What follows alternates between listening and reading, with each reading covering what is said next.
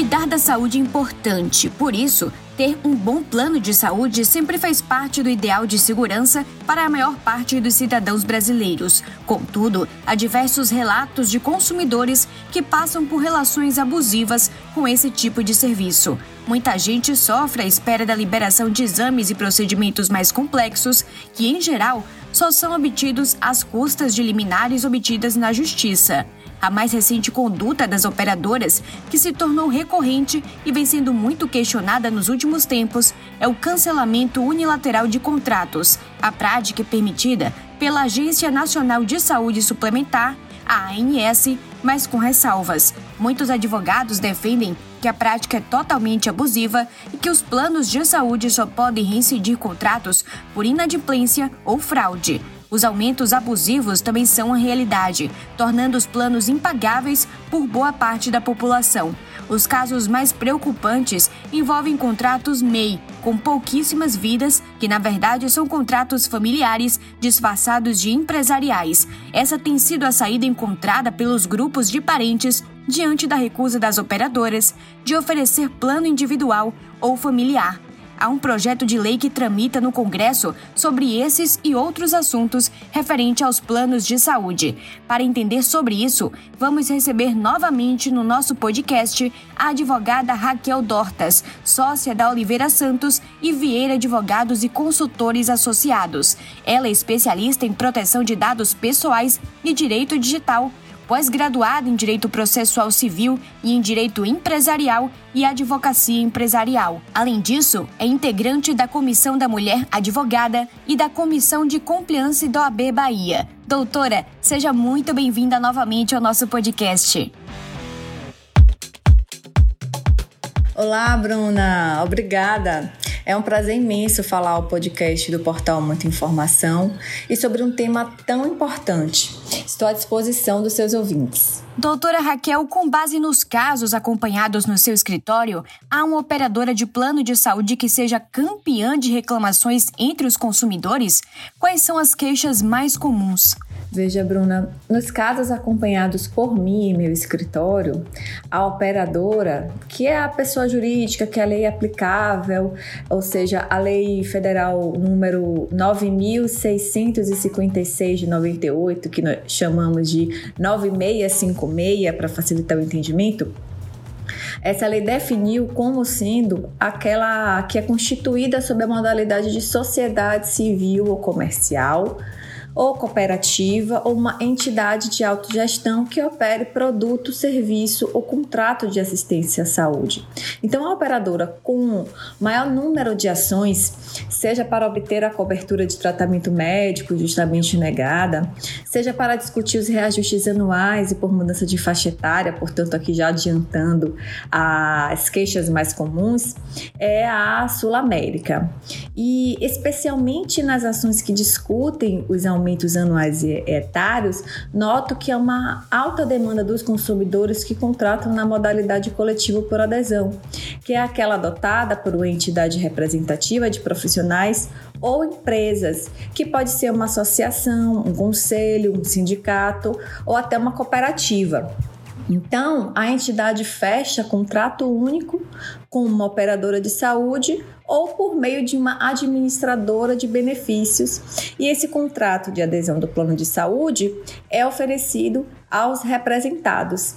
E aí vale dizer que a mais conhecida administradora é a Qualicorp, campeã, sem dúvida, no polo passivo de ações que discutem reajustes contratuais.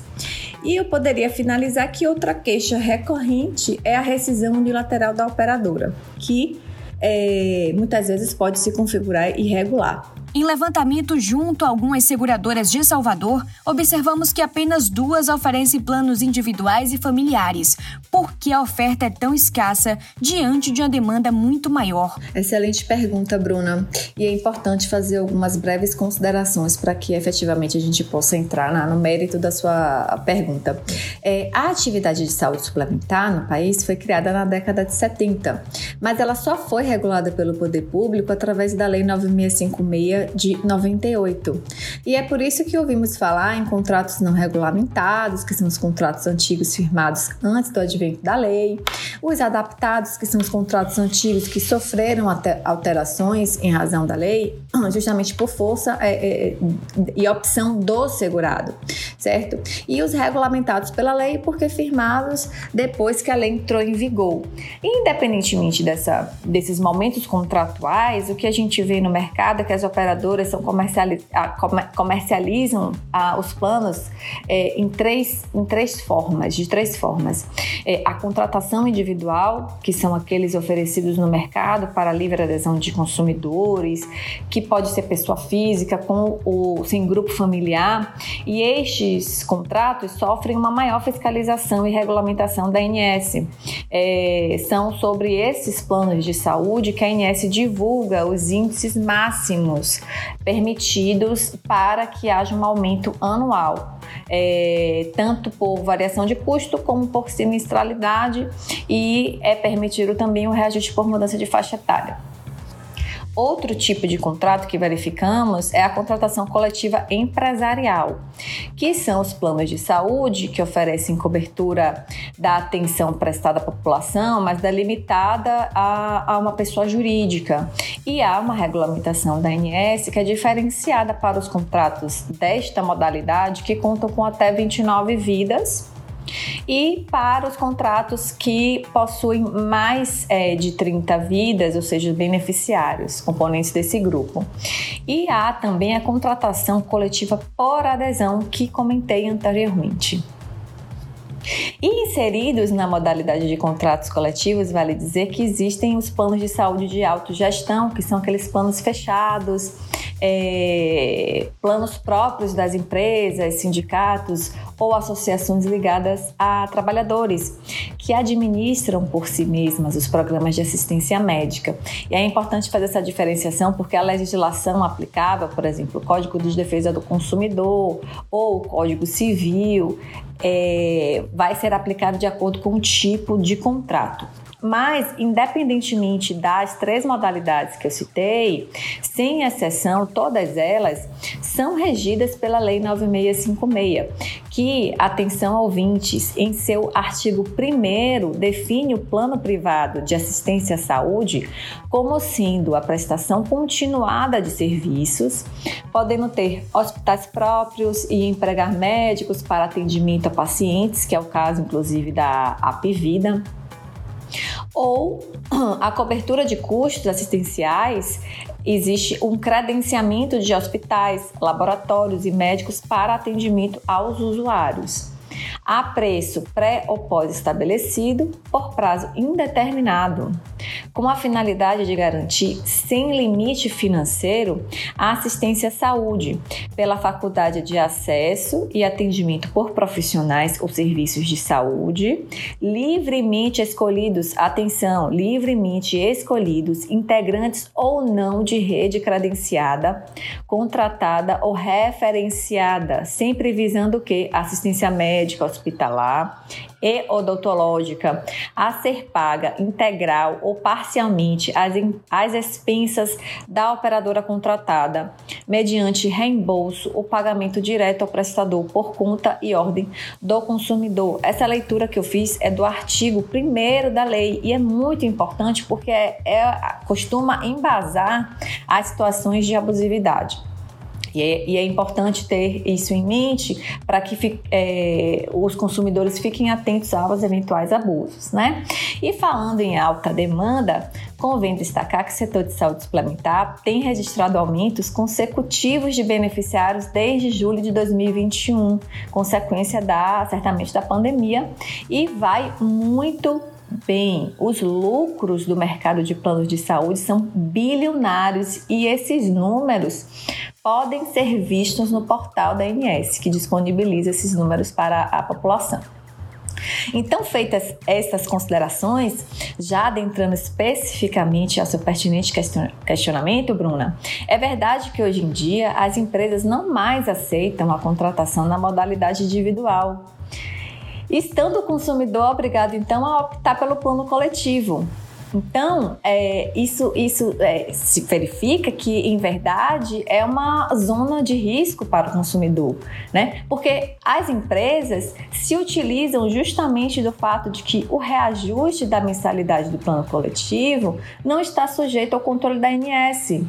Então, é por isso que se verifica que os aumentos da mensalidade desses tipos de planos de saúde acabam se tornando muitas vezes impagáveis com o passar do tempo. E aí o que, que acontece? O preço baixo no momento da contratação é só uma isca para pegar o consumidor que desconhece essa situação certo? Infelizmente, é, além do, do, aumento da oferta dessa modalidade de planos, ao mesmo tempo, o que, que a gente percebe? Uma diminuição e até extinção da oferta de planos de, de saúde individuais.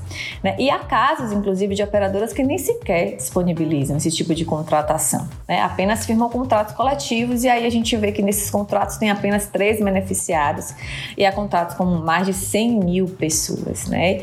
E essa estratégia é, que nós utilizamos e argumentamos para reforçar que o que, que tem acontecido? Uma falsa coletivização. É, que foi a forma encontrada pelas operadoras para tentar fugir justamente da legislação e fiscalização da ANS. Neste cenário, é comum observar que muitos contratos MEI têm pouquíssimas vidas, em alguns deles apenas duas, ou seja, são claramente planos familiares disfarçados de empresariais. Esses contratos estão protegidos diante de eventuais abusos? Quais são os principais problemas disso? Justamente, Bruna, o mesmo fenômeno da falsa coletivização que mencionei na resposta à sua pergunta anterior ocorre com os contratos firmados com os microempreendedores individuais. E há, sem dúvida, tutela jurídica para coibir práticas abusivas. É, todos os contratos devem necessariamente observar princípios e garantias preconizados pela Constituição Federal, que conferiu a todos os cidadãos brasileiros o direito amplo à saúde. E as operadoras devem também observar o quanto disposto no Código de Defesa do Consumidor, no Código Civil, além do regramento contido nas resoluções da ANS.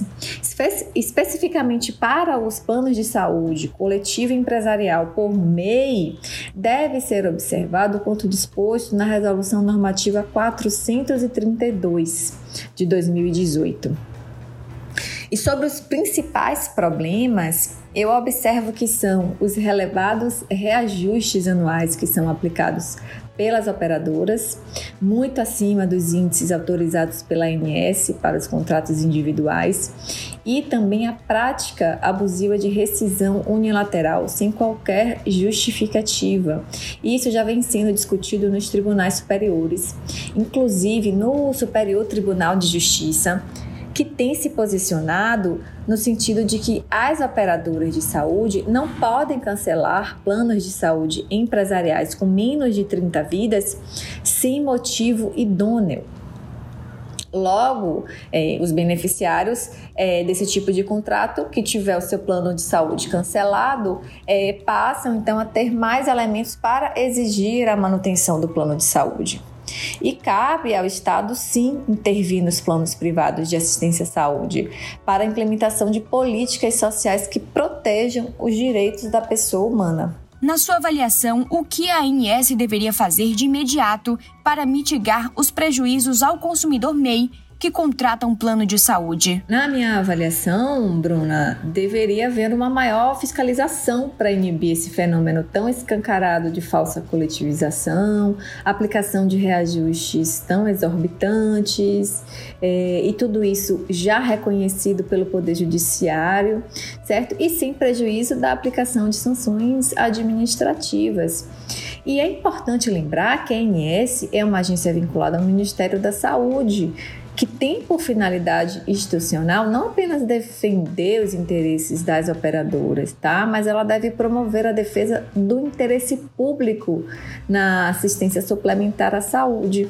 Infelizmente, com relação à eficiência da atuação da ANS, ela foi sempre duramente criticada e não sem razão por especialistas do ramo da saúde, né? Especialmente no tocante à atualização do rol de procedimentos. Sobre os aumentos considerados abusivos dos contratos de MEI, há muitas ações em curso? Qual tem sido a jurisprudência adotada nos tribunais? Há sim muitas ações em curso de contratos é, coletivos empresariais, não só firmados com microempreendedores individuais, mas também por pequenas empresas que, em grande parte, é, contam com menos de 30 beneficiários. Aqui na Bahia, eu tenho visto um consenso acerca do reconhecimento da onerosidade excessiva, da necessidade de revisão do contrato para restabelecimento do equilíbrio contratual, de ofensa aos princípios da informação, transparência, boa-fé objetiva. Eu vejo nas decisões um posicionamento no sentido de que, em que pese a ANS não defina teto para os planos coletivos, é abusivo o reajuste anual dos planos de saúde sob a alegação do aumento da sinistralidade. E os juízes citam é, alguns dispositivos do Código de Defesa do Consumidor é, e também do Código Civil, mas que dispõem sobre o, cláusulas abusivas certo? E os juízes determinam, ao final, a aplicação dos índices da ANS na falta de outro parâmetro objetivo e condenam as operadoras a restituir de forma simples os valores pagos a maior pelo segurado. Com tudo isso e apesar dos altos custos da saúde suplementar, ainda é comum as pessoas precisarem acionar a justiça em busca de liminares para garantir a autorização de procedimentos e cirurgias, sobretudo diante de doenças graves como o câncer. Não há publicações para operadoras de saúde que atrasam autorizações ou que se recusam a fornecê-las rapidamente? É comum, sim, o ajuizamento de ações que visam a concessão judicial de tutelas urgentes para garantir a autorização de procedimentos e cirurgias, muitas vezes de pacientes portadores de doenças graves que precisam receber imediatamente o tratamento recomendado pelo profissional que os acompanham. Aliás, sobre esse tema, em outubro do ano passado, a convite do Observatório Jurídico do Grupo de Extensão do curso de Direito da Unifax, para palestrar e, condu e conduzir um debate sobre a judicialização por negativas de plano de saúde para cobertura de tratamentos de pacientes com câncer. Infelizmente, mesmo diante de relatórios médicos fundamentados, as operadoras restringem a cobertura do tratamento indicado assegurado com o argumento de que o procedimento não se encontra previsto no contrato e nem está disposto no famigerado e tão debatido rol de procedimentos de cobertura obrigatória da ANS. Mas, sem dúvida, essa recusa implica em desrespeito à integridade física e psicológica do paciente e fere frontalmente a finalidade básica do contrato, que é a proteção do segurado, né? Ao passo em que restringe direitos inerentes à própria natureza do contrato, né? Curioso. E sem dúvida, com essa conduta omissiva, a de não prestar a assistência, a operadora frustra a legítima confiança do contratante, afrontando o princípio da boa-fé objetiva, por exemplo. E deve também ser considerado que por longos anos aquele segurado honrou a contraprestação financeira que lhe competia, né? Nada mais certo que lhe seja então permitida e assegurada a mais segura e consistente forma de tratamento para o restabelecimento de sua saúde, não podendo o consumidor ser atirado às incertezas de resultados. E a propósito, os dispositivos da Lei 9656, que versam sobre cobertura no âmbito da saúde suplementar, já sofreram algumas alterações. E a mais importante ocorreu recentemente, através da promulgação da Lei 14454, publicada em setembro de 2022 e que já se encontra em vigor, devendo ser ela aplicada pelos juízes aos processos em andamentos e já refletir nos contratos vigentes. Então, por força da Lei 14454 de 2022, as operadoras de plano de saúde estão obrigadas a financiar tratamentos que não estiverem na lista mantida pela ANS. Então, agora, a lei determina que o rol de procedimentos e eventos em saúde será apenas a referência básica para a cobertura dos planos de saúde. E mais uma vez repito, as operadoras estão obrigadas a fazer os tratamentos ou os procedimentos que não estejam previstos no rol, desde que aí a lei traz algumas condições. Tenha a primeira, tenha eficácia comprovada cientificamente. A segunda condição é que seja recomendado pela Comissão Nacional de Incorporação e Tecnologias no Sistema Único de Saúde, denominado de CONITEC, que é integrante da estrutura regimental do Ministério da Saúde ou a terceira condição, né? Ou então que seja recomendado por pelo menos um órgão de avaliação de tecnologias em saúde com renome internacional. Então, eu espero que com o advento dessa lei, o número de negativa de cobertura de tratamento médico diminua consideravelmente. Chegamos agora à questão do cancelamento unilateral por parte das operadoras. Afinal, apesar da ANS permitir a medida, desde que seja no fim do contrato, a prática é abusiva se não houver inadimplência? O que diz a lei? A Lei 9656 de 98 veda expressamente a suspensão ou a rescisão unilateral do contrato durante a ocorrência de internação do titular. Então tá lá disposto expressamente que não pode a operadora promover a suspensão ou a rescisão do contrato, salvo por fraude ou não pagamento da mensalidade por período superior a 60 dias consecutivos ou não nos últimos 12 meses de vigência do contrato sendo que o consumidor deve ser notificado anteriormente, como condição da, do cancelamento do contrato, certo? E fica vedada a suspensão ou a rescisão unilateral do contrato em qualquer hipótese, ou seja, ainda na hipótese de inadimplência, durante a ocorrência de internação do titular. É, os tribunais superiores, inclusive o Superior Tribunal de Justiça, já tem se posicionado no sentido de que as operadoras de saúde não podem cancelar os planos de saúde empresariais com menos de 30 vidas sem justificativa. Então, é possível sim buscar medidas judiciais para a reativação do plano. Há inclusive muitos casos em que as pessoas estão em tratamento de doenças graves. Que orientações você oferece ao consumidor que tem um plano cancelado de forma unilateral e sem justificativa? É importante acionar logo a justiça para tentar reverter a situação ou tentar a via administrativa. É o primeiro passo? De que forma isso pode ser feito? Bruna, eu sempre recomendo a obtenção de uma resposta da operadora e nesse caso sobre um pedido de reconsideração do cancelamento. Porque há a exigência, no âmbito de uma ação judicial, da prova da tentativa frustrada de resolução administrativa. Então, para evitar o indeferimento liminar da ação, o que retardaria assim a obtenção do direito, ratifico mais uma vez a importância da adoção de medidas administrativas voltadas a uma solução extrajudicial, como um primeiro passo, que pode ser também através de um requerimento formal, é, por meio do canal de comunicação da operadora, ou através de e-mail, é, ou então enviar uma notificação extrajudicial é, interpelando a operadora para que não proceda com o ilegal cancelamento. E aí sim, é, já pontuando que adotará então as medidas judiciais cabíveis em caso de não atendimento do que está sendo pleiteado pelo, é, pelo beneficiário. Existe um projeto de lei que tramita atualmente no Congresso e sugere a adoção de diversas medidas de controle das operadoras pela ANS, sobretudo em relação aos reajustes e ao cancelamento unilateral. Como você avalia o texto? Acha que é possível melhorá-lo? Penso que deve ser reconhecido o mérito do projeto de lei dos planos de saúde de tentar diminuir a quantidade de ações movidas é, pelos usuários contra os planos privados.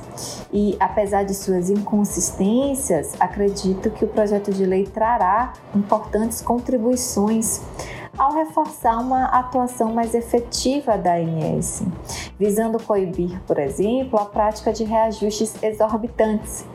Esse ano, o aumento imposto pela nossa campeã Sul América foi escancaradamente exorbitante. Eu fui procurada por diversos segurados e todos com aumentos acima de 34%. Já o índice autorizado pela ANS para os contratos individuais foi de 9,63% para o período de 2023-2024. Do mesmo modo, é urgente que a, que a autarquia reveja a possibilidade de cancelamento unilateral de plano de saúde coletivo sem justificativa. E o cancelamento unilateral foi outro tema sensível ao projeto de lei. Mas o que falta no PL é explicar melhor a forma como essas medidas serão colocadas em prática. Afinal, Bruna, a saúde é um meio para a garantia do direito à vida e para a efetivação do respeito à dignidade humana. Então, as operadoras devem estar sujeitas aos mesmos deveres do Estado, não podendo perseguir o lucro pelo lucro de forma irresponsável e insensível. Por fim, doutora, que recomendações você gostaria de fazer às pessoas que contratam planos de saúde?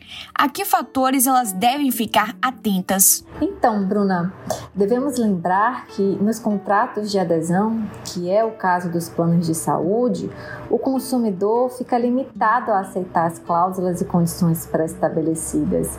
E essa situação, sem dúvida, gera desvantagens ao consumidor, já que ele não possui a oportunidade de se insurgir contra cláusulas que o desfavoreçam. Veja, não pode o consumidor prever, por exemplo, quais as doenças poderão ser cobertas pelo plano de saúde. Então, diante disso, é preciso estar atento aos abusos e não ficar inerte diante de negativas de cobertura de tratamento médico, de elevados aumentos, de suspensão dos serviços e do cancelamento injustificado, de obstáculos ao direito de portabilidade sem o cumprimento de carência. Então, diante de situações como essas, caros ouvintes, procurem um advogado para se informar melhor e buscar os seus direitos. Doutora, muito obrigada pela sua participação e por tirar dúvidas sobre esse assunto que tem preocupado muitos usuários de planos de saúde. Seja sempre muito bem-vinda por aqui. Muito obrigada, Bruna, pelo convite. Adorei ter participado e é sempre bom esclarecer a população sobre uma temática tão relevante que é a prestação privada de serviços assistenciais. Fico à disposição do portal Muita Informação e até uma próxima oportunidade. Siga a gente nas nossas redes sociais e até o próximo podcast.